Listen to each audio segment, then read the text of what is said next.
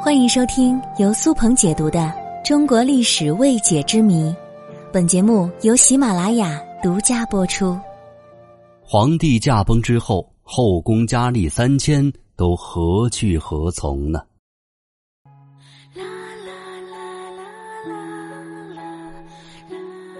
在封建王朝，皇权至上，皇帝驾崩，举国哀丧。那么，众多的嫔妃都去哪儿了呢？在很多电影、电视剧中，如果这部剧的女主角是皇后或者嫔妃，她们往往是一路开挂，最后成为太后。其他的嫔妃也并不会提及他们的结局。那今天我就来说一说皇帝驾崩之后嫔妃们的去向。结局最好的一种，自然就是咱们刚刚提到的电视剧当中的女主角母凭子贵。孩子登基成为皇帝，或者是封到各地做藩王，那么他们就可以成为皇太后或者是王太后。但是也有两种特殊的情况，那就是在北魏与西汉时期，为了防止太后篡权干政，设立了杀母立子的制度，意思就是说，谁被立为皇太子，其生母就会被杀掉。还有一种情况就是太子的生母位分过低或是戴罪之人，因此孩子就会被皇后或者是位分较高的嫔妃抚养，那自然坐上太后位置的就是养母，而并不是生母了。比如北宋的宋仁宗便自小养在皇后膝下，直到长大才得知生母为何人，一辈子也未曾见过。如果是没有子嗣的嫔妃，往往面临着这么几种结局。首先就是殉葬制度。早在商朝时期就开始流行殉葬，不仅是嫔妃们，甚至连宫女太监也要共同殉葬，连同的还有一些士兵和战马。虽然汉代废除了这种残忍的制度。但是在朱元璋驾崩之后，又开始死灰复燃。其实最开始的时候，这殉葬制度是自愿的，代表了对逝者的忠诚。但是发展到后来，演变成了一种野蛮的制度。比如说，辽太祖死后，甚至还强迫了一百多名大臣进行殉葬。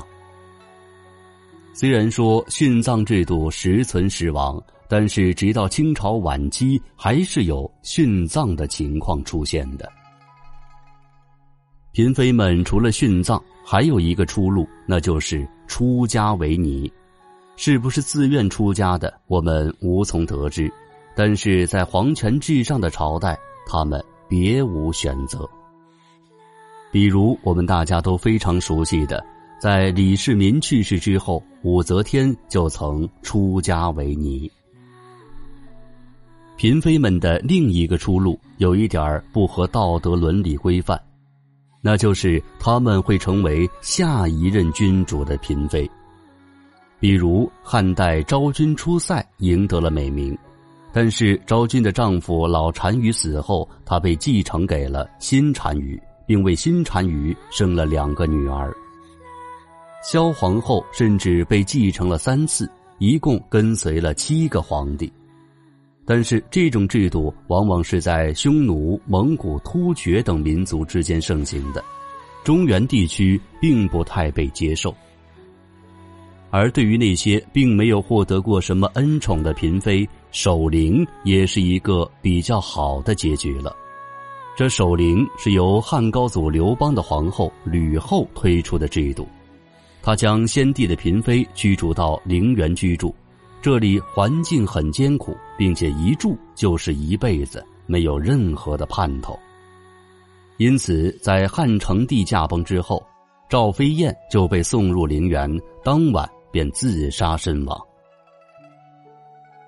还有一部分的嫔妃在老皇帝死后，他们仍然会留在宫中，这其实无异于打入了冷宫。当然。还有一些为数不多的人君，他们会遣散所有的妃子回家颐养天年，或者可以跟着自己的儿子住在府邸，但是这样的情况并不多见。虽然在一些影视剧中，后宫嫔妃们都是风光无限的，但是真正历史上的后宫嫔妃可并非如此。莫要说荣获恩宠了，甚至有些人连皇帝的面都没见过，只能在高墙之中慢慢凋零。在皇帝死后，他们的结局也往往是非常悲惨的。